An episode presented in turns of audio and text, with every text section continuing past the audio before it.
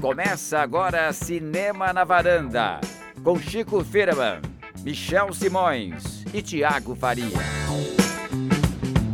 Varandeiras e varandeiros, começando mais Cinema na Varanda, eu sou o Michel Simões. Episódio de hoje número 140, Cris Lume. Pois é, chegamos aqui. Pois é, Tiago Faria. Olá, Michel, tudo bem?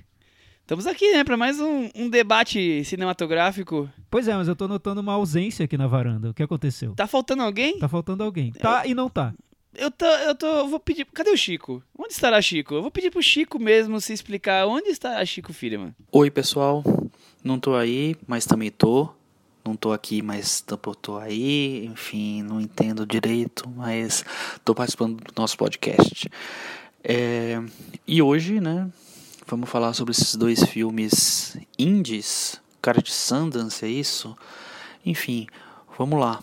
Estamos prontos aqui para dar minha opinião, né? Tô aqui pronto para dar minha opinião e falar um pouco sobre essa diretora quase estreante e esse diretor quase, sei lá, clássico da nova geração, vamos dizer assim. Bom, então foi isso aí, né? Foi uma coisa meio.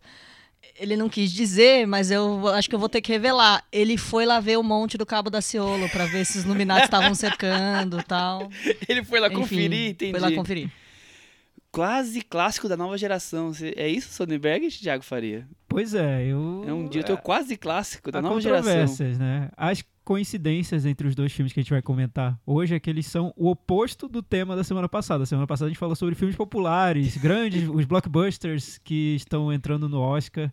Hoje a gente vai voltar às origens da varanda e falar sobre filmes bem pequenos. Pequenos, independentes, baratos. Não menos interessantes, digamos assim. Pois é, o destaque é o novo filme do Steven Soderbergh, como o Chico falou, é Distúrbio, que é o nome, Unsane em inglês. Ele está disponível nas plataformas de streaming Lembrando que os, os dois são filmes só filmes que lançaram no stream essa semana. E o segundo é um filme chamado Domando o Destino. O título original é The Rider. Também americano, a diretora nasceu em Pequim. Isso. É Chloe Zhao. Zhao. Chloe Zhao. Zhao. E o filme foi indicado a melhor direção no Independent Spirit Awards, Grande Prêmio de Cinema Independente Americano. Foi a grande surpresa naque, naquela temporada do Oscar. Pena que acabou ali, né, a surpresa. Depois já não participou mais de nenhum... Outra coincidência. Michel, é que são dois filmes muito baratos. O Distúrbio custou um milhão, ponto 1.2, que pra trajetória do Soderbergh, o diretor do filme, é um não é nada, né? É o salário, orçamento. é o salário de um minuto do George Clooney, provavelmente. E o The Rider, a diretora não revelou quanto custou, mas parece que foi quase, quase custo zero. Ela disse que a equipe tinha seis pessoas, os atores são amadores, então foi feito na raça ali. Total. É, mas antes, Cris, a gente começar a entrar nos assuntos, tem aquele momento que normalmente o Chico canta, mas ele não tá aqui, então não vai ter cantoria. Ah, velho, não vou cantar não. Então é isso. Tiago, traz o cantinho do ouvinte, por favor. Com Tiago Faria. Boa. Bem, semana passada nós falamos sobre Oscar, as mudanças no Oscar, o tão polêmico melhor filme popular, que ainda não sabemos como vai funcionar. Essa semana não se falou mais se sobre o falou mais assunto, sobre né? Silêncio, né? Silêncio na academia, silêncio em Los Angeles. Só que os nossos ouvintes comentaram lá no nosso blog cinemanavaranda.com, deixaram opiniões e são opiniões ali bem é, até polêmicas. Polêmicas, o é. O Tomás Amâncio, ele falou que a academia sempre teve noções discutíveis do que seria um bom filme ou até do que seria um filme. As notícias sobre a diversificação do plantel de eleitores deixaram o Tomás animado, pois isso re- representa um incremento de pontos de vista, mas esse último anúncio me parece, além de mal calculado, precipitado. Por que não esperar o resultado da abertura da academia antes de mudar mais alguma coisa? É, ele está torcendo para que a academia volte atrás, ou que chutem o balde de uma vez e incluam prêmios do estilo melhor filme popular, mas nem tanto, melhor filme que fez sucesso, mas só em um nicho de audiência, ou melhor trailer que não deu num filme tão bom assim. É, Adorei as provocações aí. Outro que fez provocações e ele deixou claro que ele estava sendo bem-humorado, sarcástico, foi o Hélio Yoshida, que está sempre aqui é, ao- dando umas cutucadas Cutucadinhas boas, na eu varanda, gosto, boas gosto. cutucadas. E ele falou que ele tem a posição dele que é de ser a favor das mudanças. Ficou parecendo que os críticos não querem que a audiência dê sua opinião. Afinal, do que a audiência sabe? Para os críticos não sabem de nada, só sabem comprar pipoca e assistir ao filme do horário mais próximo. Por que o medo pela mudança, do novo? Por que o medo da voz do povo? Será que a opinião popular não será aquilo que os críticos querem? Ou acho que ele quis dizer que os críticos não queria, quereriam ouvir a opinião do público. Opinião do público. É, então seria melhor calar a voz popular e só permitir a opinião da elite fechada que tem o dom do conhecimento do cinema. Espero que o Oscar não mude de ideia e vá em frente com essa intenção. Pode dar errado? Sim, pode. Nesse caso muda de novo. Qual é o problema? Além disso, ele sugere voto popular também no Varanda Awards. Ter o voto do público. Tá aí uma sugestão dada. Eu, eu acho que o, o, o Hélio, nesse momento de, de debates presidenciais para governador, ele, se, ele entrou naquele clima de pergunta uma coisa, responde mais ou menos outra, né? Porque é, a gente debateu o programa inteiro e não é sobre voto popular, né? A ideia do Oscar. É o filme mais popular. O, o público vai continuar sem votar lá É, no Oscar. é, vai ser uma espécie de parlamentarismo. É, então, não foi, a- não foi aberta. Os críticos tão democrático Os assim. críticos não estão nem discutindo essa possibilidade de- do povo votar. Mas é, s- são, são opiniões, tá? É, co- como os critérios não foram definidos ainda, a gente A gente não tá- sabe como vai funcionar. especulando, a é bolsa de valores aqui. É, a gente está especulando. Uma das possibilidades que foram ventiladas por aí seria do voto popular. Só que é tão complicado você abrir para voto popular, porque ainda mais nos dias de hoje que você tem esses fan, fan- fandoms, né, os fã-clubes, Entra que- aquele povo em massa pra é, votar e e, que usam não... a internet para mobilizar pessoas e para que elejam os favoritos. É difícil a academia usar esse mecanismo do, do voto do público. Eu não sei como vai funcionar. O que a gente acha que vai acontecer é que a própria academia vai eleger o que seria o melhor filme popular do ano. Vai pegar as 20 mais bilheterias, escolher 5 ali e... É. E outra coisa é que, apesar de parecer que a crítica tem uma influência muito grande no Oscar, é uma influência limitada. Na verdade, como a gente falou na semana passada, os estúdios definem os filmes principais e geralmente esses filmes que os estúdios definem são elogiados pela crítica, mas não necessariamente, né? Às vezes E quem vota não é a crítica, é, né? e a crítica também não vota. Às vezes vem esses, esses filmes dos estúdios e os críticos lá se dividem ou elogiam ou falam mal, enfim. O Vitor Almeida mandou via Twitter. Não acho errôneo as indústrias quererem um carimbo do Oscar de melhor filme para seus filmes multimilionários. O que eu acho ingênuo é essa indústria, mesma indústria acharem que estão produzindo obras-primas. Grandes obras do cinema sobreviveram ao tempo sem que esse tal selo de qualidade. Nunca entenderei porque o cinema blockbuster tem que ser dissociado de elementos cinematográficos complexos. É proibido pensar e se divertir ao mesmo tempo? Sim, o grande problema é esse. Não seria quem escolhe os filmes, se é a crítica ou se é o público, mas por que alguns filmes são ocupam um espaço diferente ou seriam desmerecidos em comparação a filmes considerados de prestígio ou de arte, enfim. Acho que essa é a discussão principal. Sim, total. O Carlos Lira ele falou o seguinte: mais interessante seria acabar com o Oscar de filme estrangeiro e criar o Oscar de filme por continente. Talvez os filmes de outros países pudessem ganhar mais destaque e visibilidade. É uma ideia dele. Eu achei uma ideia bem diferente, eu não tinha ouvido isso antes. Eu também, mas eu acho completamente é, improvável, mas é legal colocar isso como reflexão. Imagina o, o melhor filme africano ou, ou da Oceania, do Oscar, vendo cinco indicados, eles não veem um. Imagina a possibilidade disso acontecer. É bem curioso. É, seria super curioso. E, pra fechar o cantinho, o nosso querido Gustavo Joseph, que está sempre aqui com a gente, falou que muito legal o episódio sobre o crédito de aberturas. Uma das minhas preferidas do Saul Bass é Goodfellas, um bom companheiro. Simples, criativo, já dá a ideia da pegada do, do filme sem chamar tanta atenção. Legal. E antes, antes da gente terminar com o Cantinho do Ouvinte, Michel, você esqueceu de um comentário que foi um dos melhores da semana lá no Puxa, Facebook. puxa Nosso vida. amigo José Maria Vasconcelos. Ah, José Maria Vasconcelos. Ele tava brincando, dizendo que se tivesse um Oscar para filme brasileiro, poderíamos chamá-lo de Oscarito? Enfim, um trocadilho aí, criativo e tudo. E eu rebati e falei que o Oscar de filme popular poderia chamar o Oscar Michel Simões, né? Como Porque assim? Oscar filme popular, que é algo que o Michel... É a minha cara, Gosta é muito. isso? E aí ele sugeriu que pro nome do Michel seria interessante a criação de um guia Michelin, onde os filmes teriam muito esforço para conseguir cada estrela. Ele fez referência ao guia gastronômico que vai de uma a três estrelas. Ou, ou, ou os restaurantes que nem entram no, no É, guia, né? restaurantes que nem entram nesse guia gastronômico, quem ganha três estrelas é considerado o, restaurante obrigatório. Deve ter tipo 10 restaurantes no mundo que e tem tem até casos de estrelas. chefes que quando perdem uma estrela sofrem horrores. Teve um caso até de um suicídio, Suicídio, de um é. chefe, enfim. Eu acho que esse guia Michelin pro cinema. Cris, eu vou mudar as minhas estrelas pra 0, 1, 2 e 3. Ah, é, nós vamos Porque ter. não passa de três assim, mesmo, né? É, um, um quarto de estrela, um sexto de estrela. Acho que vai ser um massacre de estrelas. Tinha filme que eu acho que nem ia ganhar estrela, viu? Nesse, nesse raciocínio Pois é. aí, viu?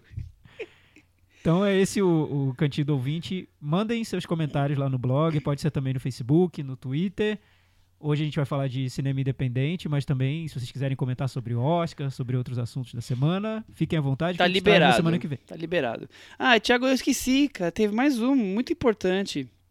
Só um registro. A Clarice Menezes Vieira mandou e-mails pra gente elogiando, falando sobre trama fantasma.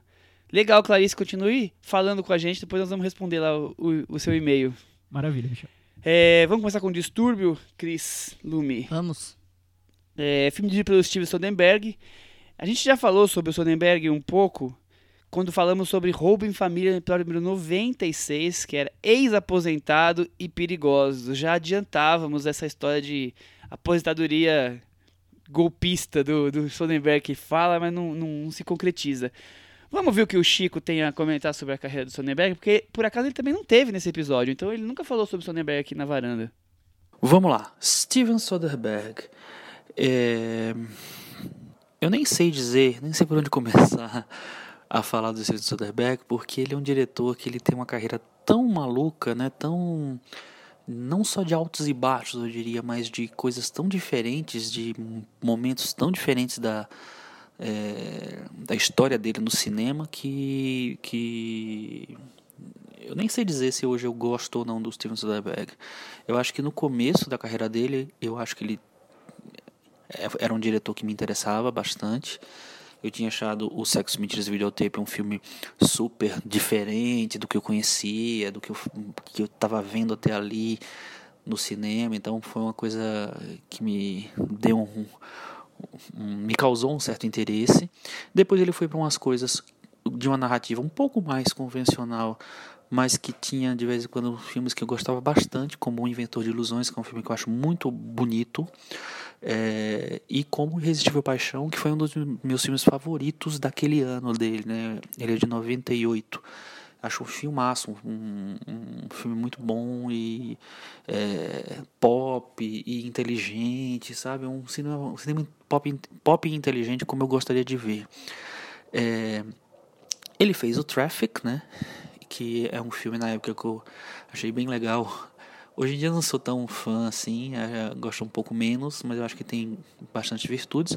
E parecia, então, para mim ali, que ele tinha virado, ele ganhou o Oscar, né, por Traffic. E ele, além disso, ele fez um feito que eh, pouquíssimas vezes aconteceu, inclusive aconteceu só nos anos 30, 40 do Oscar, que ele concorreu no mesmo ano por dois filmes diferentes. Eh, ele concorreu pelo Traffic, que ele ganhou, e, e concorreu pelo Erin Brockovich. É, isso não acontecia há muitos anos. Então, tava meio que na cara pra mim, assim, pô, virou um mega diretor, entrou pro Olimpo de Hollywood, assim. Só que não aconteceu, né? É impressionante, porque depois do Traffic, ele tudo bem, ele fez o Homens, 11 Homens e um Segredo, né, com aquela realeza hollywoodiana daqueles anos, início dos anos 2000. Te- Teve três filmes, cada um pior que o outro, né? O, o primeiro foi mais legal, depois foi o negócio foi ficando um pouquinho mais meia boca. E aí ele intercalava umas coisas muito loucas, porque ele fazia filmes tipo Full Frontal, ele fazia tipo. é, ele refilmou Solares. Mano, refilmou Solares. É, é um diretor ambicioso, no mínimo, né? E aí fez filme- filmes pequenos, aí tentar fazer um filme um pouco mais hollywoodiano, um pouco maior, tipo O Segredo de Berlim, que deu tudo errado. Fez aqueles dois filmes do Che, que foi uma loucura, né? Porque não parecia com nada que ele estava fazendo, que ele tinha feito.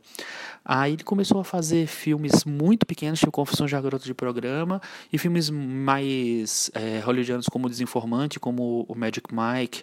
é, E, enfim. Então é um diretor que eu acho que.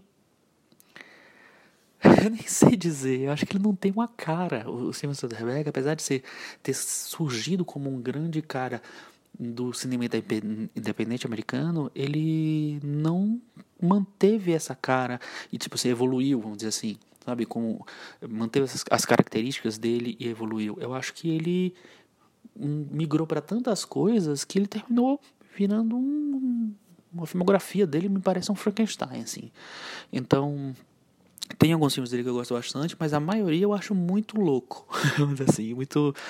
é, às vezes meia boca, às vezes completamente desinteressantes, às vezes com experiência, sei lá, que não funciona. Então eu. Meus. é, se eu gosto do Steven Soderbergh, não sei. Ô, Thiago, quer dizer que o, o Sonnenberg flertou ali com o Olimpo de Hollywood, depois ele fez o ci- cinema com a realeza de Hollywood, pra depois fazer um uma filmografia meio sem cara, meio Frankenstein? É, é isso que o Chico... Pois é, e, e o engraçado até do que o Chico falou é que essa parece essa bipolaridade da carreira do, do Soderbergh é muito interessante e continua existindo até hoje. Ele oscila entre o blockbuster com grandes astros hollywoodianos e filmes muito pequenos, independentes, experimentais até na técnica. Aparentemente ele quer continuar seguindo assim, sem escolher um lado ou outro. E aí fica até difícil entender Como se ele pra onde ganhasse, ele quer, ganhasse dinheiro com chegar. um pra poder pagar o outro. Pode ser. Eu tenho essa sensação. Pode ser. O Cassavetes falava que fazia isso. Pois é, né? É, acho que é impossível falar no, no cinema independente americano dos anos 90 sem falar do Soderbergh, porque o Sexo, Mentiras e Videotape, que foi um filme de 1989, foi o grande começo da onda do, do filme indie americano. Ganhou a Palma de Ouro em Cannes e custou 1 milhão e 200. Curiosamente, o Distúrbio custou 1 milhão e 500, eu acho. O 1 milhão e 500. Então, olha a, a coincidência. São O mesmo novamente- orçamento só acertou a, a inflação, Pois praticamente. é, novamente ele fez um filme com o orçamento do início do cinema independente americano. O... E também o Sexo, Mentiras e Videotape tratava de temas que voltam em distúrbio. A vigilância com, com câmeras, o... a figura do stalker, que na época representava outra coisa, hoje mudou um pouco. Então, o Soderbergh sempre está voltando a, a questões que passeiam pelo cinema dele. Ele vai ao Olimpo e volta a, ao porãozinho dele de, de cinema independente. Eu, eu acho curioso essa, essa, essa faceta dele de fazer filmes grandes, comerciais, tipo Erin Brockovich, Traffic ou Onze Homens, e ao mesmo tempo fazer esses filmes minúsculos aí de valores. Eu, eu acho legal, ele, ele mostra que ele é versátil. O problema é, meu maior com ele é o que ele entrega nesses filmes, e não a- essa concepção do, de variação, assim. O que ele entrega, eu fico quase sempre a, a sentir que ele deixa a desejar principalmente nos mais independentes. Eu acho que os mais independentes ficam mais complicados do que os, os comerciais. Pois é, só esclarecendo dois pontos, falando em orçamento, o Doze Homens e um Segredo, ele custou 85 milhões. Então, só para ver a diferença de orçamentos entre os filmes. E a gente disse sobre a aposentadoria, o golpe do Soderbergh. Isso aconteceu em 2013. Ele fez o filme Side Effects. Eu não lembro qual foi o, o título em português. Que era um thriller psicológico também. E ele disse que depois desse filme pararia de fazer cinema, que só se dedicaria à TV, Terapia de séries, risco. terapia de risco. Só que ele voltou em 2017 com o Logan Lucky. Não, ele antes fez o Behind the Candelabra, É, que é. pra TV. ah, é telefilme, é telefilme vale, não faz parte da É. aposentadoria. E, e tem dois filmes pequenos que eu acho que fazem a conexão com esse distúrbio. Um é o The Girlfriend Experience, que foi um filme de 2009, custou 1 milhão e 700 e foi disponível em streaming antes do lançamento em cinema. Era também uma experiência ali tecnológica dele de como lançar e fazer um filme. E o Bubble de 2005 custou 1 milhão e 600, foi feito em digital com atores amadores sem roteiro e era um projeto que ele tinha de fazer seis filmes com esse perfil. Ele fez o primeiro depois mudou de ideia. Só que, então, é interessante ver que esse estilo mais indie, experimental, vem pontuando a carreira dele mais, desde o início. mais espaço, né? Aí, Thiago, eu faço uma pergunta já meio que entrando no, não entrando no filme ainda, mas ainda falando disso. É, qual que é a diferença entre experimentação e afetação dessas decisões dele?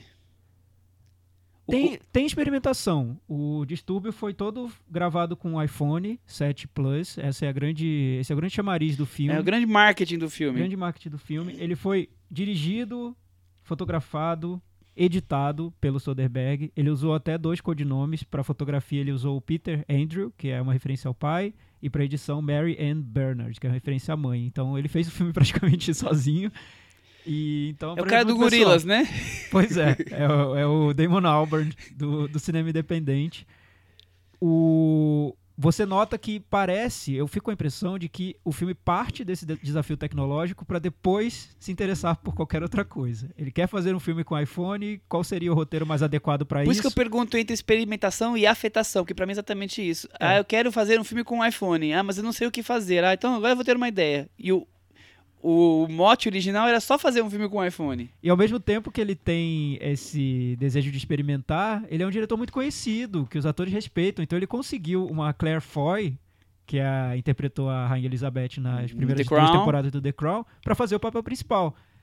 Daí vem um filme super experimental, feito com iPhone, mas com a Claire Foy. É, é um meio termo que ele tá conseguindo. E com um elenco de coadjuvantes, alguns relativamente conhecidos, né? Pois Julie é. Temple. Eu queria até saber da Cris. Cris, onde entra a Claire Foy nessa história? Eu, eu acho que é isso mesmo. É- é- ela tá fazendo alguns personagens que ela quer, eu acho, na minha opinião, que ela quer se desconectar um pouco daquela, daquela visão da, da moça inglesa bem nascida e bonitinha, né? Ela acabou fazendo aquele filme Brief, que, que eu acho que bem próximo do que, do que já é a figura que a gente tem dela. Mas aí agora ela vem para esse filme do Soderbergh e mais pra frente pro hum, a garota do, da tatuagem do dragão, né? Girl the Dragon Tattoo, a continuação. Então eu acho que tem isso a ver também. Acho que talvez pra ela também fosse um projeto interessante porque ela queria parecer mais sujinha, vamos dizer Não quer assim. ficar marcada como só faz eu filme acho. de realeza. Eu acho que ela em um momento ela pensou isso pra carreira dela. E ela vai fazer a Mulher do Neil Armstrong agora com o Daniel Chazelle. Então assim, ela tá apostando em coisas pra acho que diversificar, mas também continuar grande. Eu acho que é um pouco do que ela tá tendo de visão de carreira dela. Então acho que por isso que ela achou que era uma uma proposta interessante, mas assim, eu tenho a impressão que o filme faz exatamente isso que ela pensou. Ela- Ele é propositalmente sujinho, assim, porque com a câmera do iPhone você consegue fazer um, filmes belíssimos aí. Coisas, coisas bonitas, e eu acho que ele foi até tratado do jeito pra sujar, em vez de, de ficar de um jeito pra melhorar a imagem, não sei. Foi, foi a minha impressão. Por outro lado, apesar de ter essa temática, eu sinto que ele usa planos muito tradicionais, não é? Eu não sei. Tem vários momentos de, do diálogo, assim, que eu acho que, pô, ele tá usando ainda o- o- os planos que uma a câmera grande usaria. Em alguns momentos até ele tenta usar, mas eu acho que no, no- no- na maior parte eu não, não senti. Não, eu acho que tem alguns momentos que ele usa enquadramentos bem bizarros, mas a imensa maioria seria planos normais. Mas ele tem alguns momentos, por exemplo, na hora de dar os remédios, ele coloca a câmera meio torta, no fundo, atrás da mesa, pra dar uma.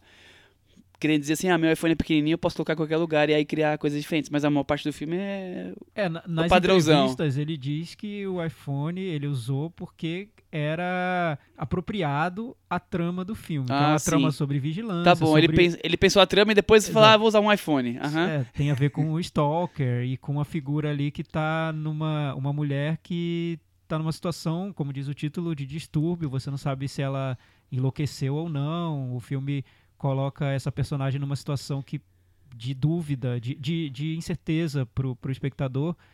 E essa câmerazinha que pode entrar em qualquer lugar e fazer planos mais subjetivos seria mais adequada. É o que ele diz nas entrevistas. Eu noto que ele quer justificar muito o porquê de ter Explicar usado demais, né, as coisas. mas não me convence tanto. Eu, eu acho que ele partiu da ideia de fazer um filme muito barato com iPhone e daí ele encontrou o filme que ele queria ter feito. Isso foi o que eu imaginei, porque ele disse que não. Ele disse que foi, foi o, Contrário. o contrário. Hora da Temos a sinopse? Sim.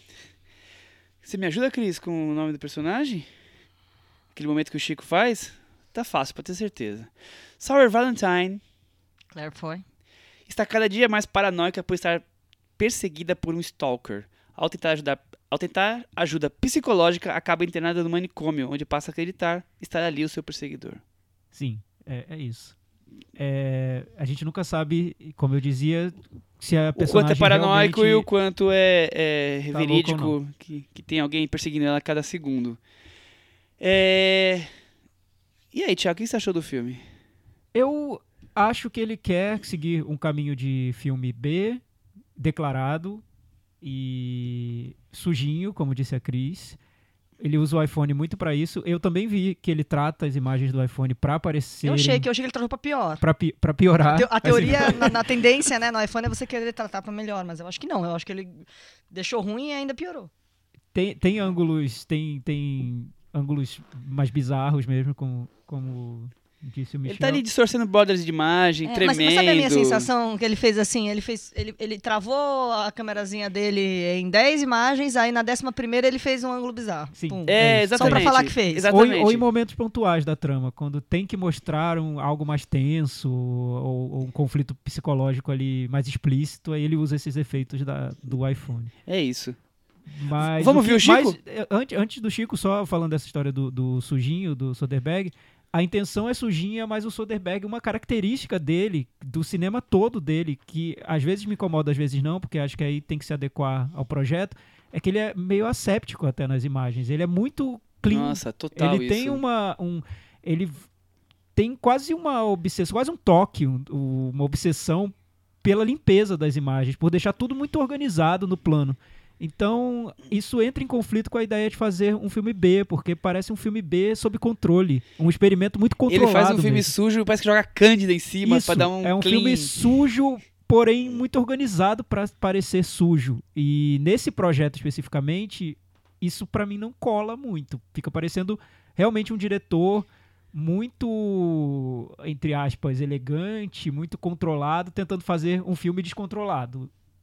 Não, não deu muito certo. Acho que o Chico vai falar sobre isso também. Chico, e você? O que que você achou de Distúrbio? Olha, se eu falei que eu não sabia direito como começar a falar do Soderbergh, é, quando eu fui falar da carreira dele, imagina agora falando desse filme. Não sei por onde começar, porque me parece um filme que tem tem algumas ideias, é, parece seguir algumas linhas é, e eu acho que ele se embanana todo na tentativa de, de fazer alguma coisa, sei lá, entre o autoral e a, e a chacota, entre a, a, a coisa fun, né, engraçada, ou, e, e a coisa mais séria tal. A princípio, parece um filme, vamos fazer um filme completamente independente, porque eu não tenho dinheiro, sou um diretor muito pobre, já anuncio há 5 anos, 10 anos que eu vou parar, que eu vou parar, mas continuo fazendo filme. Eu acho que é o diretor que mais fez filme depois que anunciou que ia parar, mas enfim. É... E aí parece, ah, vou fazer um filme com iPhone 7 Plus, né? Beleza, com a câmera do iPhone 7. Tem um aplicativo lá que deve ter melhorado um pouco as, as imagens. É... Ok, tá, mas novidade não é, porque, enfim, muitos filmes foram feitos com iPhone, inclusive o Tangerine, que, sei lá, três anos atrás já tinha chegado aos cinemas brasileiros, e é um filme bem mais interessante, é um filme que tem uma. uma se justifica mais fazer um filme naquela, é, naquele formato. Então, esse filme, beleza, tem essa coisa de fazer um filme completamente indie, mas. X, né? E aí? Vai, fo- foi por onde? Fez o quê? Que resultado ele chegou? Eu acho que ele não consegue chegar a um resultado nenhum, porque é, além dessa proposta, tem a proposta de fazer um tipo, tipo que um estudo psicológico da personagem, né?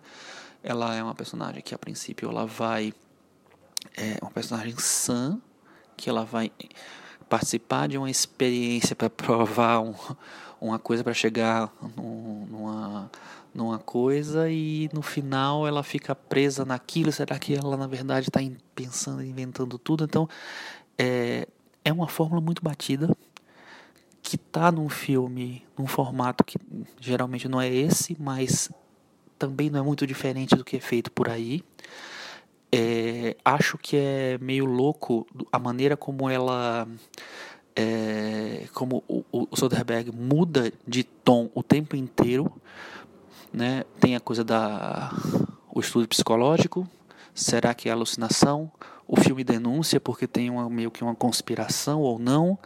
É, e tem também é da minha cabeça ou existe mesmo um thriller acontecendo, é um, uma, uma coisa. Então ele, ele, muda de perspectiva várias vezes e não, eu não acho isso de um, que é feito de uma maneira saudável e narrativamente bem feita, bem construída. Eu acho que parece que ele simplesmente toma, é, não tinha certeza do que queria fazer e muda de decisão no meio do, né, do, do meio do caminho. Então me parece um filme que tem várias partezinhas em que se está seguindo um caminho e aí termina virando para outro. É, enfim, foi um filme super barato, apesar do, de ter um, uma atriz do momento no, no elenco, a Claire Foy, né? Do, é, que eu não vi né, e muita coisa, porque ela ficou famosa mesmo no, na série lá da realeza britânica, né? Que a Cris é fã. Então eu não tenho uma grande relação com ela. Por isso mesmo, eu não acho que o trabalho dela nesse filme seja tão bom assim. Porque eu acho que né, a gente já viu tantas atrizes tão entregues e tão cheias de, é, sei lá, nuances ali. Eu não vi nada de especial na Claire Foy naquele filme, nesse filme. E acho que o formato também não ajudou. É, não sei até que ponto se justifica ter feito esse filme no iPhone 7 só pra dizer que é pobrinho? Será? Não sei. Não sei, eu achei que é um filme que ele tem um, um problema de. de por quê? De por que, se fez assim. De por que, se resolveu contar essa história. De por que, que se tomou determinadas decisões. Eu não acho que nada se justifica muito. Eu acho que tudo fica meio na proposta. Acho que ele quis fazer um besão. Mas é um besão? É um besão true? Não acho. Eu acho que é um wannabe besão. Então, sei lá, eu acho que o Unsane é bem. bem meia boca, vamos dizer assim.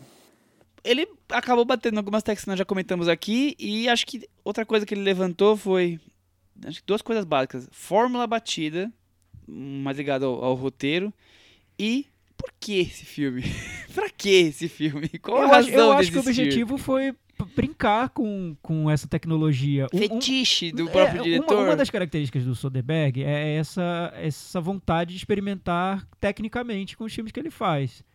Só que é aquela coisa, cinema não é só técnica. Para o diretor talvez seja interessante passar um tempo experimentando maneiras diferentes de filmar. Qual câmera você usa para fazer qual, qual filme. Ainda mais que chegou no estágio que ele chegou. É, ainda mais quem tá lá no- na posição dele. E com a vantagem de gastar muito pouco nesses projetos. Então ele pode investir é, um milhão, um milhão e meio e ter um- um- uma bilheteria de 15 milhões saindo no lucro, que foi o que aconteceu com esse, Uhum, aliás. Ele tá teve uma ótimo. bilheteria não tão boa para um padrão Soderbergh, mas para o padrão do filme, ótima bilheteria. Ele conseguiu tirar um bom dinheiro disso.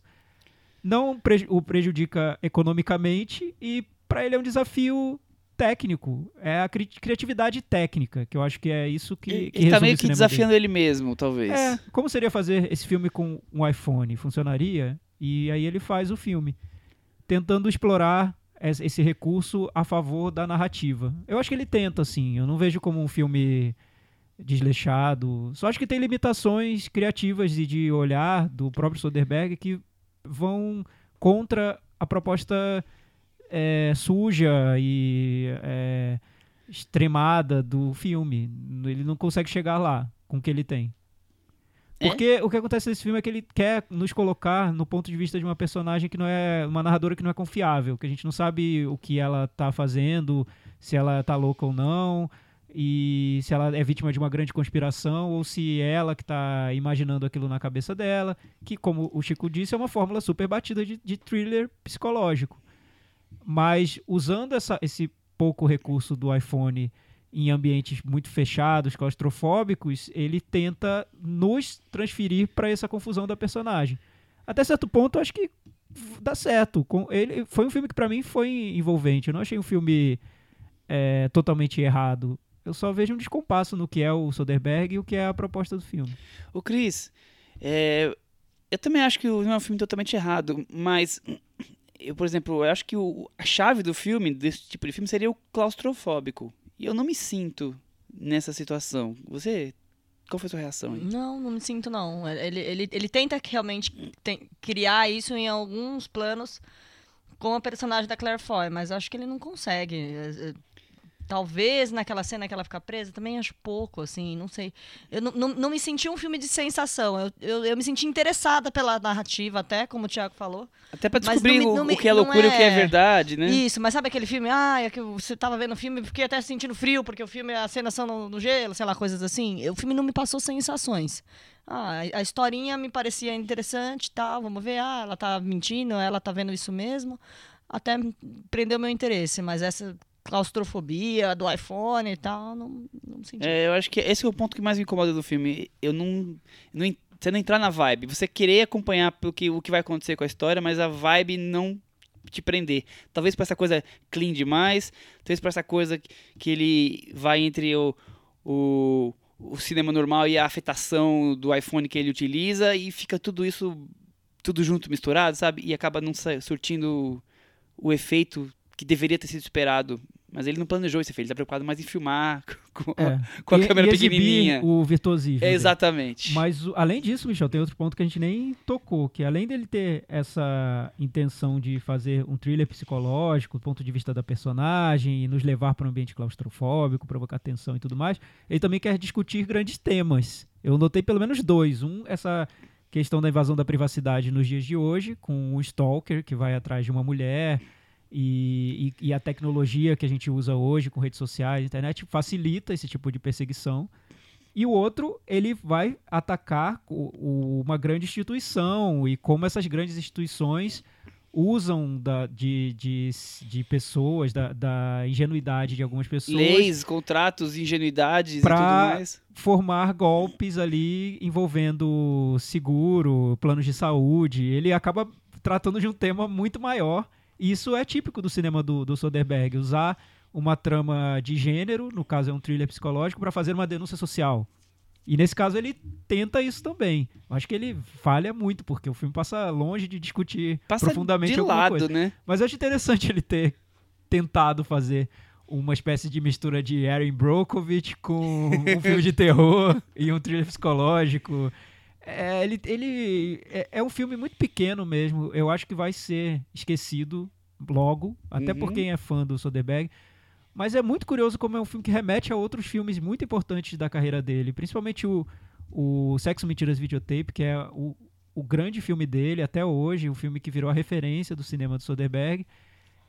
E também aos filmes que ele tenta denunciar alguma coisa e tratar de questões sociais, que seriam o Erin Brockovich, ou até num caso mais extremo, o Che, que ele filmou Sim, o, ou o Che Traffic Guevara, sobre drogas, Traffic é. sobre, sobre drogas.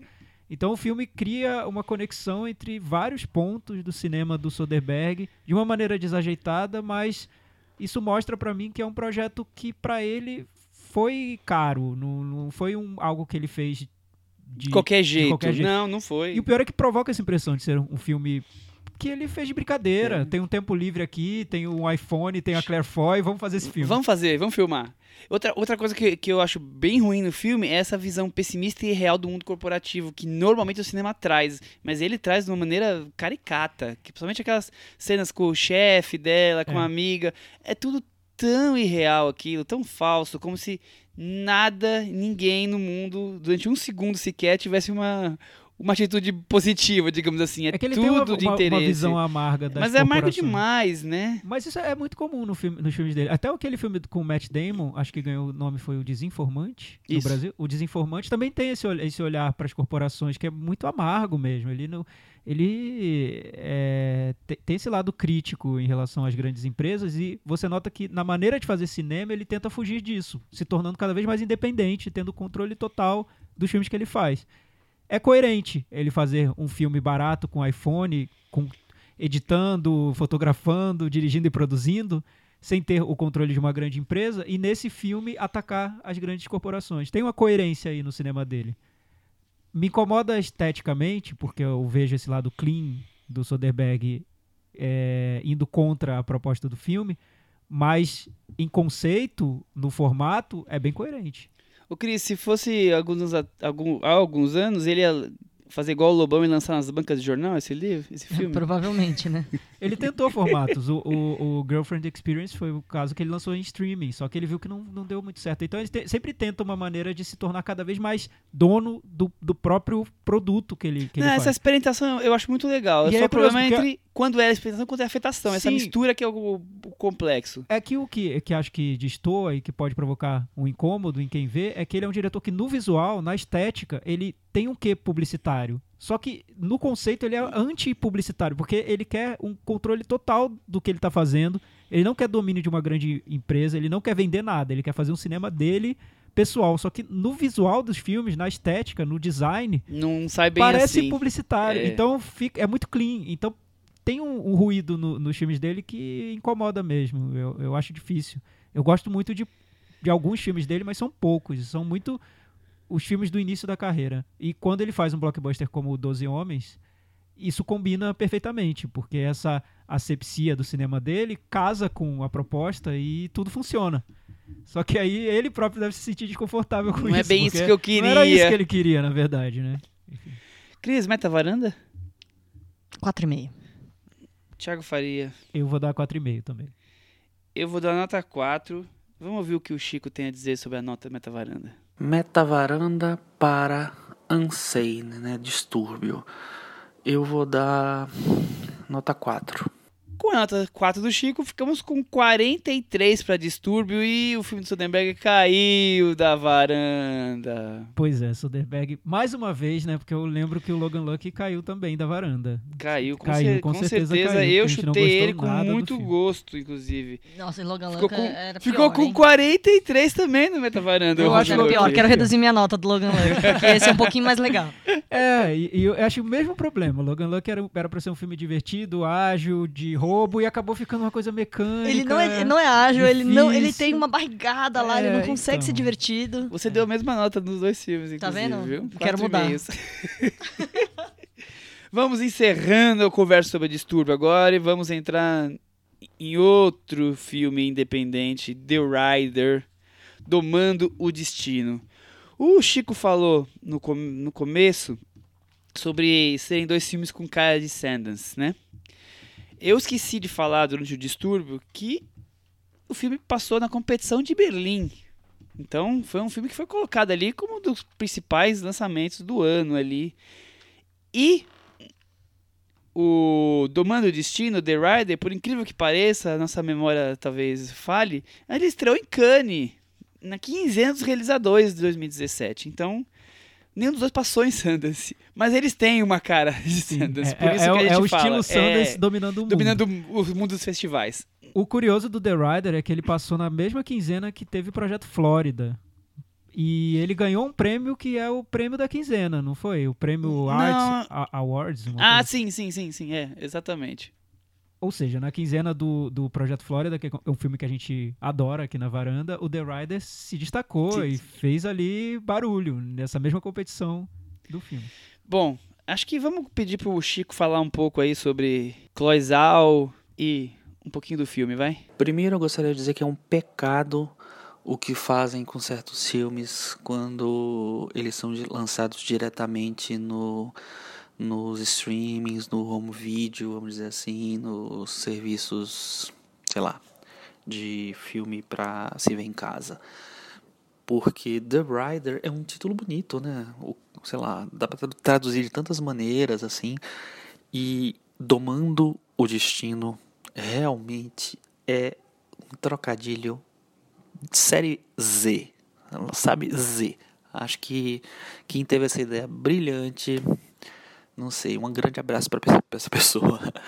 Enfim, é, o que eu acho do filme é, eu tava, eu fui ver com muita expectativa porque o, o- se criou uma certa aura em, em torno desse filme, né? Um filme que de repente, assim, no meio do, do anúncio dos do Spirit Awards, né, que é o, Oscar do cinema americano, do cinema independente americano, ele teve duas indicações surpreendentes para melhor filme e para melhor direção. Teve ainda, acho que se não me engano, melhor ator, desculpa, melhor fotografia e montagem.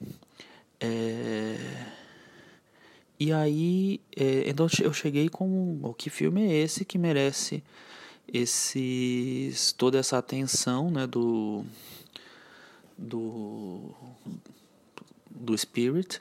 E foi ele, se não me engano, foi ele que roubou a, vaga de, por exemplo, do Três Anúncios para um Crime nesse prêmio. Então, é, foi meio curioso o que aconteceu ali, é, essa, essa superexposição. A Chloe Zhao, né, ela já tinha uma carreira é, que já tinha uma, um, uma certa celebração, né? O, primeiro filme dela, que é o Songs from My Brother, é, Songs My Brother Taught Me, é, tinha ganho vários prêmios, tinha né, passado por, por festivais, tinha, sei lá, acontecido um pouco no, no circuito. Então, o fato dela ter uma ascendência oriental também acho que ajudou a chamar a atenção para né, para essa, essas obras dela. Então, assim, eu fui ver com uma certa expectativa, mas eu acho que, apesar de eu achar que ela filma muito bem, né, ela tem uma, é, filma muito bem, a câmera é muito boa, é, acho que ela tem várias é, escolhas bonitas de fotografia, de composição, é, posicionamento dos, dos, dos, personagens, da maneira como ela deixa os personagens é, se abrirem diante da câmera. Pelo que eu vi, os, é, praticamente todo mundo era estreante ou um pouquíssimo experiente com câmera né? O, o, protagonista tinha aparecido num documentário onde ela, ele faz ele, ele mesmo, tal. É, ele aparece como ele mesmo, então acho que não tinha muita muita coisa inventada né? ali na, no, tipo, no tipo de relação de cotidiano, né? Os personagens são parentes, tal.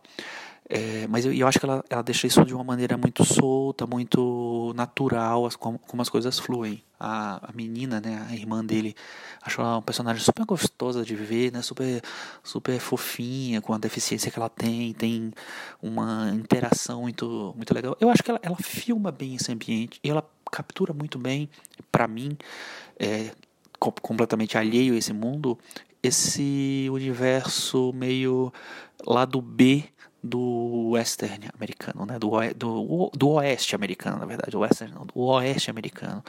É, é um, um filme que ele não tem aquela, aquele que melancólico doce, ele tem um que melancólico mais impuro, mais sujo.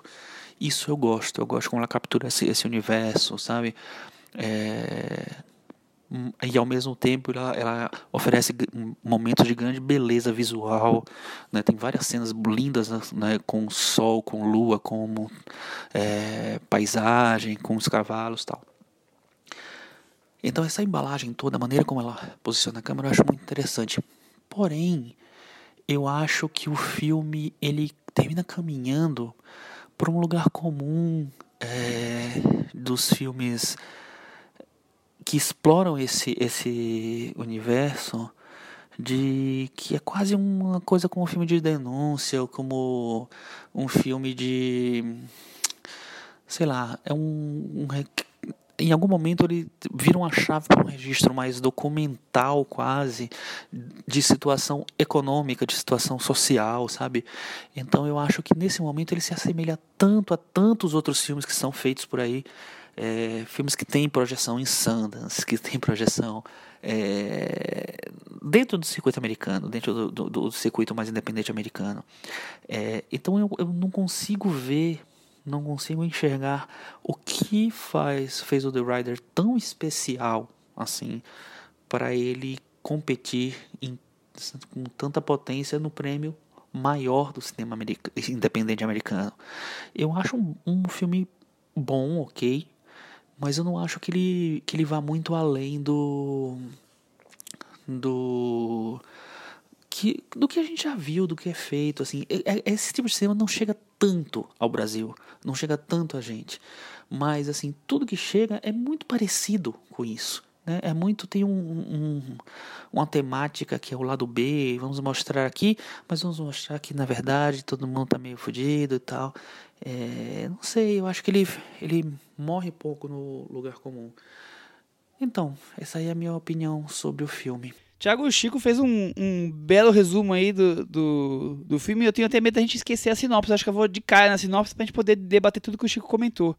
Após a queda e um acidente quase fatal no rodeio, o cowboy Brady, que o nome dele também é Brady, busca se reencontrar entre sua família, sua saúde e o desejo de seguir treinador de cavalos. O Chico falou muito, acho que pra gente começar a conversa, em escolhas bonitas de fotografia, exposição, essa coisa mais visual. O que, que você achou de É, Numa do Destino eu, na parte eu visual? acho incrível o que ela conseguiu com tão pouco, porque depois que eu li sobre o filme, vi que é um filme super barato, feito muito na raça, com uma equipe de seis pessoas, atores amadores. O ator principal ela conheceu enquanto ela fazia pesquisas para outro filme ali no meio oeste americano, ficou amiga do, do ator. O ator sofreu um acidente depois que ela já tinha é, entrado em contato com ele. E quando ela conversou com, com o ator, com o ator, com, com o sujeito que, faz, que participa de rodeios e tudo mais, e ele falou que preferiria seguir fazendo rodeios, mesmo com a possibilidade de piorar a, a sequela do, do, acidente, acidente? que ele teve, ela, aquilo tocou tanto a diretora que ela viu um filme nisso. Então, o filme partiu do contato com o ambiente, o meio oeste americano, com uma pessoa, que é esse personagem principal, e daí tudo nasceu. Então, o filme não passa para mim de maneira alguma a impressão de algo muito barato e feito muito no improviso, muito às pressas. Não me passa essa impressão. As, as cenas que ela consegue ali dos, dos ambientes, do, do cenário do meio oeste. Quando ela usa o plano aberto, é né? muito, é muito aquele, impressionante. aquele momento já foi pôr do. Não pôr do sol, mas quando a luz tá quase acabando, aí fica as pessoas mais escuras, o céu ainda tá um pouco. um pouco azul ainda. Nossa, tão Sim. bonito aquilo. Ela é uma diretora que eu acho que tá merecendo esse reconhecimento. Ela é muito jovem, tem 36 anos. Esse é o segundo longa de ficção dela, como disse o Chico, e já mereceu esse, essa, essa, esses holofotes todos no Independent Spirit Awards, principal, principalmente no Festival de Cannes. Eu acho que é totalmente justo. Ela é chinesa, foi para para Londres com 15 anos, com 19 ela se mudou para os Estados Unidos, se dedica a personagens outsiders dos Estados Unidos, principalmente os que vivem em reservas indígenas, como é o caso do, do mundo de The Rider, é numa reserva ali. Então você vê uma mistura de valores americanos, por um lado o valor do velho oeste, do cowboy, e por outro os índios, e tudo convivendo ali num ambiente de pobreza mesmo. Não estamos falando do, do herói do rodeio típico americano, não tem nada de glamour no filme. Na verdade, os personagens sonham com o sucesso no rodeio, mas é um sucesso tão longínquo que talvez nunca apareça pra ninguém. É pra aquele que vai deles. ter um em um milhão, né? E, e eles estão ali tentando buscar o seu holofote, né? E ela usa muito a influência de, do ambiente em que eles vivem e dessa, desses símbolos, dessa simbologia do rodeio na vida deles e na construção da identidade desses personagens. Acho que isso que foi pra mim o que mais, o que mais me tocou no filme e eu acho que é o que interessa mais a diretora, não fazer um novo faroeste ou fazer um drama estilo Sundance sobre personagens que estão na pobreza e que não tem perspectiva alguma, mas tentar entender como todo aquele ambiente e toda aquela ideia cultural do mundo do rodeio, do, da cultura country americana influencia na construção da identidade desses personagens. E por isso ela se interessou, eu acho, por, por um homem que se vê perdendo essa identidade. Porque quando ele sofre um acidente ali no, no rodeio e ele para de, de poder participar daquele evento, o mundo dele rui. Ele não tem mais para onde ir, ele vai ter que trabalhar num, talvez num supermercado, pegar um subemprego qualquer. E nisso tudo perde o sentido É para quase ele. o fim da vida, né? Exato, assim, ele não tem mais pra, o que fazer. Ele, ele- a, a identidade dele se desconstrói de uma hora para outra, cai, né? Desaba. É, é, é curioso, acho que isso no filme. é, o Chico fala muito em melancolia suja. Eu acho que isso é o, é o grande ponto que a Chloe Zhao consegue diferenciar do que a gente fala de Sundance. Normalmente os filmes de Sundance são sobre losers do, do filme independente americano com, com uma melancolia meio doce. É aquela coisa meio triste, mas quer ser bonitinho. E esse filme não, ele é a melancolia meio, meio suja, meio árida mesmo. E não tem a, alegria é agridoce mesmo, né? É aquela coisa que de ficar re- revendo vídeos de rodeios que eles não podem mais reviver porque sofreram acidentes e, fi- ficaram com sequelas. Então é, é tudo muito triste, é, deprimido, mas sem que, como o Chico também comentou, sem que caia mel- pro melancólico, né? É aquele golpe no baço, no boxe, assim, que vai te minando, minando, mas sem fazer melodramas. Por mais que tenha alguns, alguns momentos que ela usa uma trilha sonora meio carregada demais. Mas eu acho que esse que é o grande dif- diferencial do cinema dela, de- do cinema de Sundance, no, no que a gente chama desse conceito aí É que, maior. é que quando a gente pensa em filmes de Sundance, eu entendo o que você está dizendo, Michel, que eles parecem, parece que eles sempre tentam aliviar um pouco a, a tristeza com algo fofo. Meio fofinho, exatamente. É, e esse não tem fofura. É, não tem mesmo. Ela parte de, um, de, um, de uma ideia do- bem documental. Ela fazia documentários antes de, de ir para ficção. Ela não tenta fugir um pouco disso, criando situações de ficção. O ator do filme, que é o Brady Jardot, ele disse que é a história dele, só que ao mesmo tempo não é, porque ela criou várias situações que ele próprio, durante a, as filmagens, dizia que não faria daquele jeito. E ela disse: tudo bem, mas siga o, o roteiro, porque eu quero que o personagem seja assim. É, é sobre a experiência dele, mas ao mesmo tempo não é. E, e o que ela faz é, também, ao, ao mesmo tempo, é não trair o, o, o que seria o destino daqueles personagens. Aqueles personagens não têm futuro mesmo. Não, não o futuro glamuroso, sabe? O futuro de sucesso no- na cultura de entretenimento americano. Eles eles estão um pouco marcados ali para seguirem num, num cotidiano medíocre. Sim, infelizmente sim, porque até porque como a vida deles é aquilo, né? É viver em, em comunidade entre os amigos e viver em torno de cavalos, rodeios e, e tudo mais. Como ele a função principal, o que ele mais gosta, foi eliminar da vida deles, eles só vivem do passado e da, do relacionamento com os amigos que ainda vivem disso. Então, quer dizer, tá tudo influenciado por, por essa questão ligada a, a- ao domar, ao, ao cavalgar, né? Então, pra onde eles olham, tem alguma coisa triste na, na- de lembrança deles. Eu não consigo ver. É, é um filme sobre desesperança, né? Total. Sim. Sob- Sobre, eu vi mais essa questão da identidade, foi o que ma- mais me marcou. Eu acho que tem, é, é bem desencantado mesmo com tudo, porque não tem como ser de outra maneira. Ela vê a esperança mais na- nos relacionamentos ali, com a família, entre ele e a irmã, é, a dificuldade dele se, se relacionar com o pai, com e como se dá amizade com outras, outras pessoas da idade dele. Tem uma cena que eu acho muito bonita dos amigos com ele, num, com ele numa fogueira, tocando violão.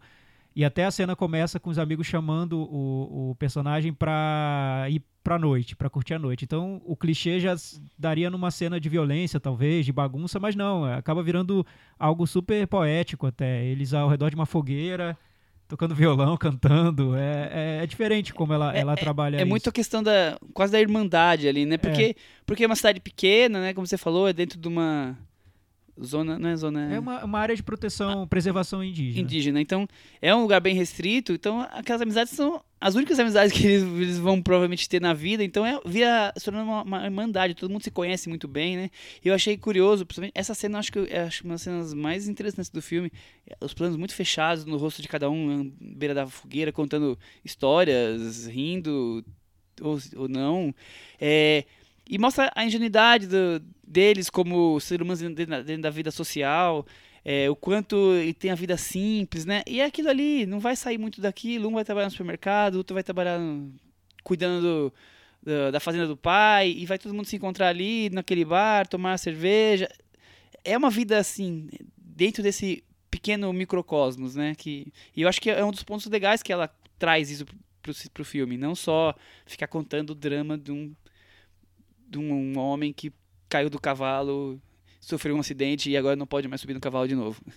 Tipo, Cia Biscuit, É, os draminhas que, que, depois que Hollywood faz. que né, depois vamos geralmente. trazendo uma grande vitória, né? Que vai- que teria um momento de redenção. É, todos os perdões se juntam e vai uma grande vitória. Não, não é isso, não tem essa redenção, né? E você falou dos planos fechados nos atores, como são bons atores amadores. Eu achei o que ela tira do elenco é Cada, impressionante. cada um interpreta a si mesmo, vocês já Sim. falaram disso. Inclusive o pai e a irmã são o pai e a irmã dele, quer Sim, dizer, e, e são ótimos, né? é, são. Foi, foi curioso ter, ter sido exibido junto com o Projeto Flórida, que também tem um trabalho muito bom com atores amadores, principalmente crianças. Nesse caso, é exemplar como ela leva, transforma esses personagens em, em atores incríveis mesmo. Eu achei o ator principal, então, perfeito no sim, papel. Sim, sim, tá, tá ótimo. Tá incrível. É.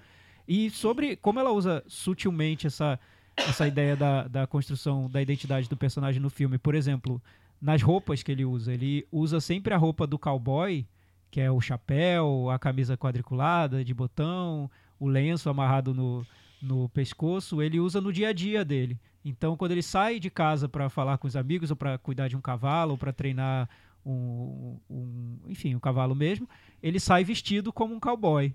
E quando ele vai trabalhar no supermercado, já Põe é uniforme. um uniforme genérico. Então você nota qual é a identidade dele, como ele está transitando entre identidades e como a própria roupa, as, as roupas que eles usam representa culturalmente o que eles querem ser, o que eles sonham e, e como isso se constrói na vida deles. Eu achei muito bem observado no filme pela diretora. Talvez só uma diretora com esse olhar distanciado desse universo conseguiria chegar tão, tão fundo. ver nele. esses pontos todos, né? É, outra coisa que, que me chamou a atenção, tem uma cena que eu acho que é também é crucial nessa questão da vida social diminuída, assim, que mostra uma Bíblia, remédio e arma. Eu acho que é isso, porque é a religião, é a, a necessidade deles de, de sobrevivência que tem a ver com o remédio, e a arma porque está sempre ligado com, com cav- cavalos, tiros, quer dizer, com ser cowboy, né?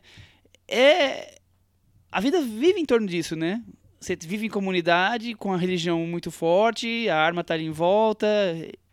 É, é muito do que acaba sendo as opções que eles têm ali de viver, né? Sim, exatamente, Michel. O que o Chico falou sobre o filme não deixar um impacto grande no final, tam- isso eu também senti.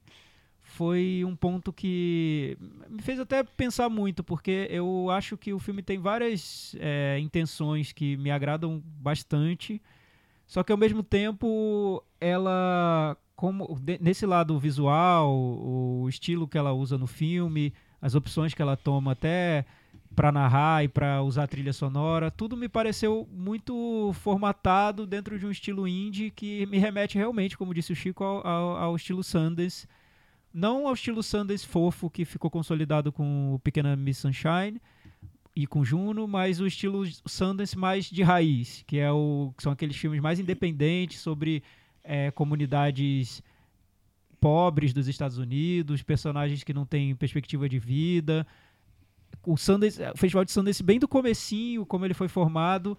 Acho que esse filme dialoga com essa época, mas ao mesmo tempo não vai muito além disso. Ele não tem esses momentos de, tão marcantes em construção de cenas e sequências que um projeto Flórida tem. E que marcam mesmo, Sim, que fazem sim. a gente lembrar do filme por muito tempo.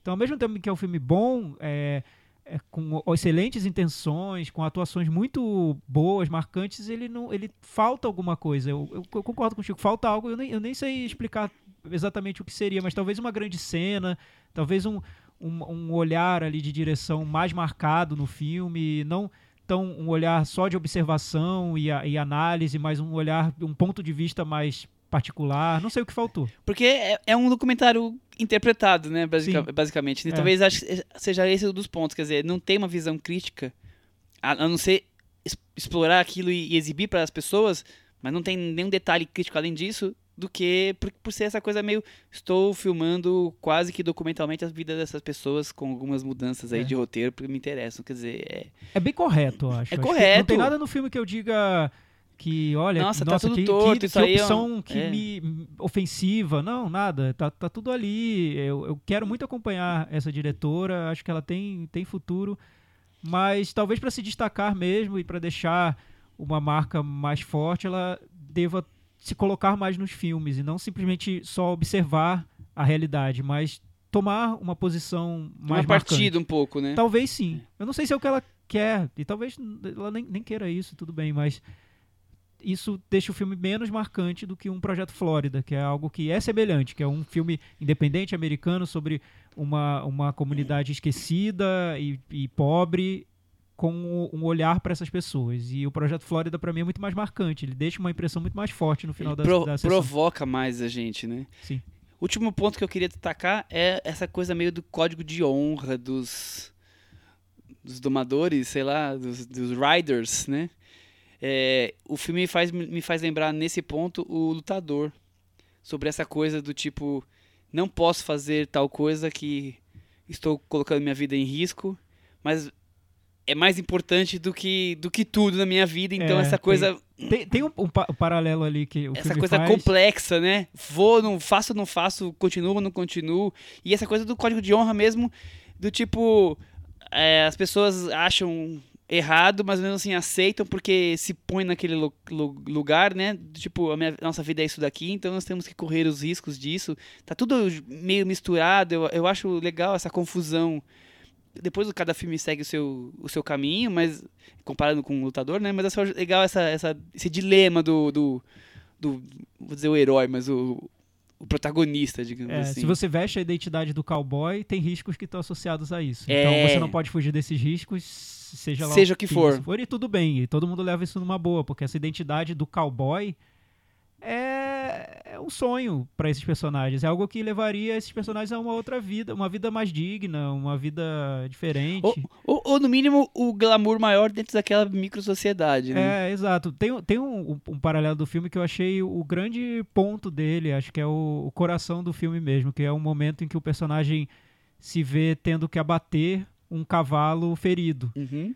E ele começa a questionar isso. Ele fala: se o cavalo ferido tem que ser abatido porque não serve mais para nada, eu estou ferido. Eu tenho uma placa na minha cabeça. Eu não deveria ser abatido também, porque não- nesse momento eu não sirvo mais para nada. Para minha função, para cumprir o que a minha identidade determina, eu não, não tenho mais serventia. Mas eu não vou ser abatido porque eu sou um ser humano, então eu vou ter que seguir com esse fardo de viver sem uma função. Enfim, acho que esse é o coração é o, do filme. É o coração do filme. Acho que com isso a gente resume bem e já pode partir pro Meta Varanda. Eu vou dar nota 6, Thiago Faria. Eu vou dar 6,5. Vamos ouvir o Chico? Nota 6, eu acho que ele tem uns belos achados visuais, eu acho que ele tem uma captura de cotidiano bonita, legal, acho que captura bem o lado B, mas eu não acho que ele vá muito além do que do que é feito por aí. O Chico também deu nota 6 e com isso domando destino 62 do Meta Varanda e ficou, Ficou aqui na filme- varanda, Ficou dignamente na varanda. dignamente, esperando o pôr do sol, na fogueira para esquentar, que São Paulo tá meio friozinho.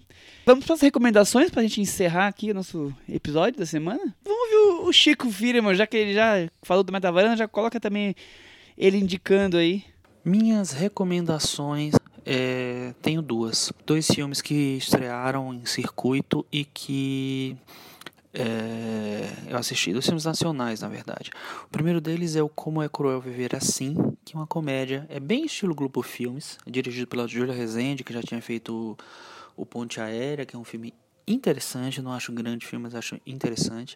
É, e esse filme eu me surpreendi porque eu achei uma comédia muito bem escrita. É uma comédia muito parecida com, com, é, com o estilo de filme de- da Globo Filmes, das comédias da Globo Filmes. Porém, ele tem um roteiro mais bem escrito e ele tem é, um elenco muito bom. Muito bom mesmo.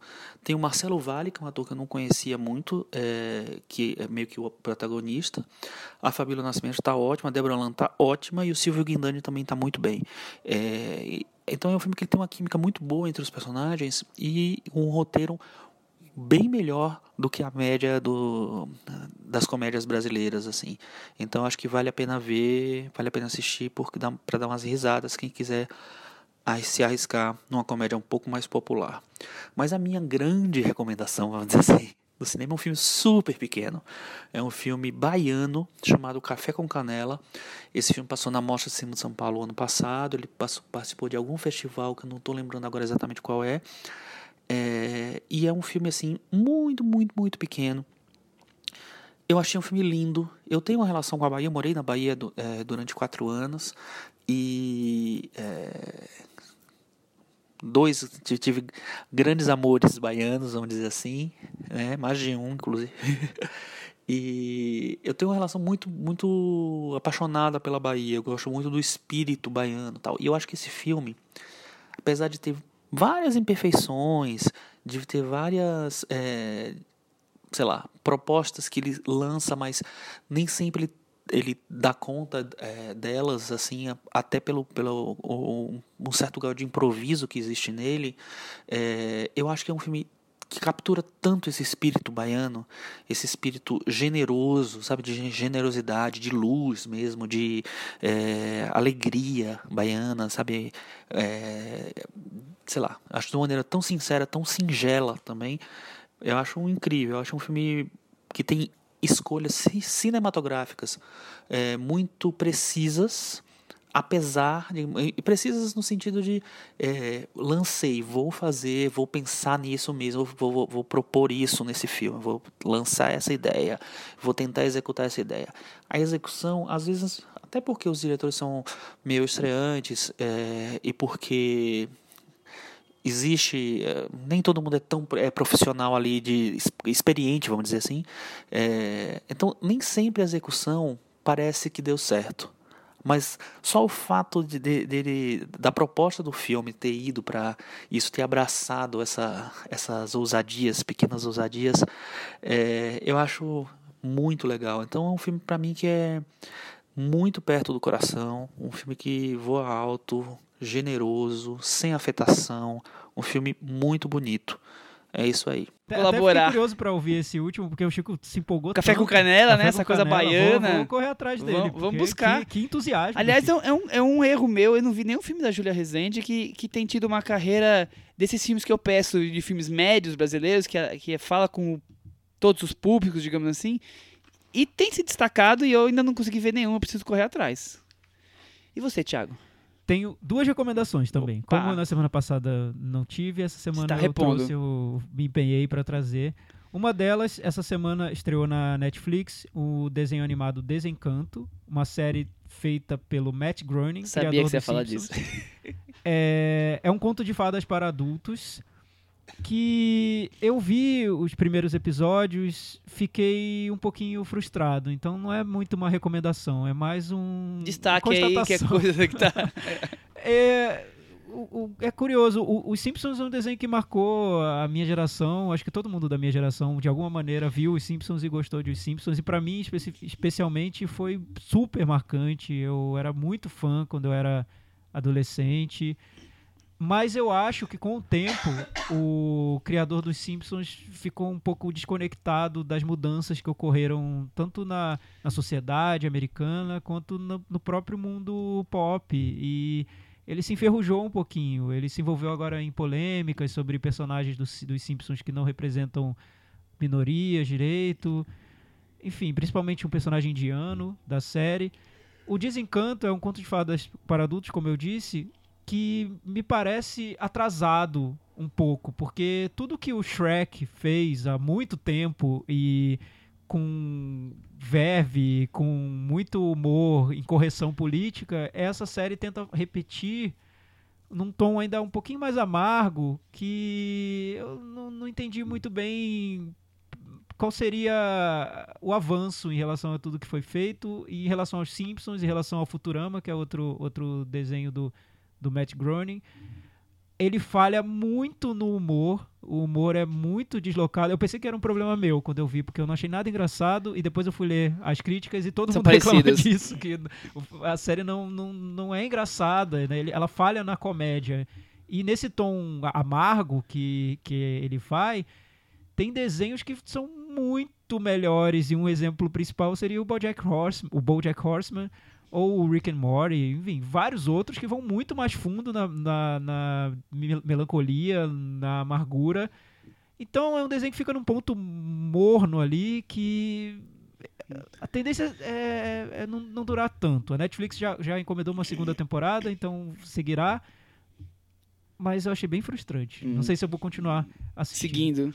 A segunda recomendação, eu geralmente evito recomendar música, porque isso vai muito além do, do, do, do gosto de. Porque o, aqui é o sobre gosto de cada cinema. um decide, do- vai muito além do nosso tema e, e Mas também você que é especialista em música, de vez em quando traz umas aí pra gente. Tem diferença de gosto, mas eu achei tão coincidência, coincidência com, o nosso, é, com o nosso tema do dia, que é o filme, um, um dos temas que foi o The Rider, que é dirigido por uma chinesa que se mudou para os Estados Unidos, para Londres e depois para os Estados Unidos. Essa semana saiu um disco de uma cantora e compositora chamada Mitski. E ela é um, um grande destaque da cena independente no momento, está sendo super elogiada, com razão. É, o nome todo dela é Mitsuki Miyawaki. Escreve M-I-T-S-K-I. Ela tem 27 anos, nasceu no Japão. O pai dela era americano, o pai dela é americano, a mãe é japonesa e o pai dela viajava muito por causa do, do trabalho de, dele. Ela não revela qual é o trabalho. Então eles se mudavam com muita frequência por causa disso. Ela já morou na Turquia, na China, na Malásia, no Congo e se estabeleceu em Nova York, onde ela estudou cinema e música. O que é interessante para mim é que ela leva essa sensação de tar, estar sempre mudando e a solidão que acompanha esse estilo de vida, ela leva isso para a música dela. Então, são discos ao mesmo tempo muito é, vibrantes, muito fortes ali na, na, proposta do que ela tem para dizer, mas também carregados com essa sensação de solidão, como poucos conseguem transmitir. O disco novo dela, também por coincidência, chama Be the Cowboy, seja o cowboy. Tudo a ver. E, e, trata de temas que estão muito atuais, principalmente sobre a condição da mulher e da mulher que decide ter uma vida totalmente independente e sob controle do, do próprio destino mesmo, que é o que ela faz, no caso ela saindo em turnês e, e, e por vários países. E, como, e quais são as consequências que isso traz, é, que, essas, que essas decisões é, acarretam. É um disco que para mim já tá entre os melhores do ano, eu achei fantástico. Mais incrível ainda é como ela trabalha com durações muito curtas. As músicas vão até no máximo uns três minutos, tem vários de um, dois minutos. Me lembra em alguns momentos o que o Elliot Smith fazia, mas é muito também é, tem essa essa crueza de uma PJ Harvey. É muito bom. Eu recomendo que vocês ouçam. Muito bem, vamos ouvir. Eu vou recomendar um docu falso documentário, um docudrama que, argentino que está no Netflix, de diretores que a gente já falou aqui, que é a dupla Mariano Con e Gaston Duprat. Como é que chama o filme deles anterior? Cidadão Ilustre? Cidadão Ilustre, exatamente. Então a gente falou aqui sobre Cidadão Ilustre. E esse filme anterior é um documentário chamado Todo sobre El Assado. Tudo sobre o churrasco, digamos assim. E é tão curioso porque essa coisa meio irônica que eles já tinham que eles têm no cinema deles, eles colocam aqui. Então parece que é só um documentário sobre a maneira argentina de fazer churrasco e vai muito mais além. É uma caricatura sobre a sociedade argentina. Então tá ali a questão do machismo, a questão de se colocar no pedestal nas, nos grandes troféus argentinos, sei lá, o futebol ou, o churrasco e mais uma outra coisa outra, como se fosse o céu, eles fossem os grandes dominantes. E ele está sempre criticando isso com um leve tom de humor. Então é, é, é, essa coisa do glamour é meio no campo. Então tem o cara que, que cresceu, ficou rico com churrasco, mas não é tão rico assim. Ele é só rico acima do, dos funcionários dele. Tá tudo ali misturado. É um filme que vale a pena, um filme bem curtinho, tem uma hora e vinte, uma coisa vinte e pouco. Então é, é curioso. O problema é só que você acaba com o filme querendo comer churrasco, com certeza. sai com, com, aquela. Veja no domingo fome. de manhã e. É, ou, ou então no domingo à noite, para você nem ter que comer, né? Pode escolher. Mas vale a pena. É isso aí. Até semana que vem. Tchau. Tchau.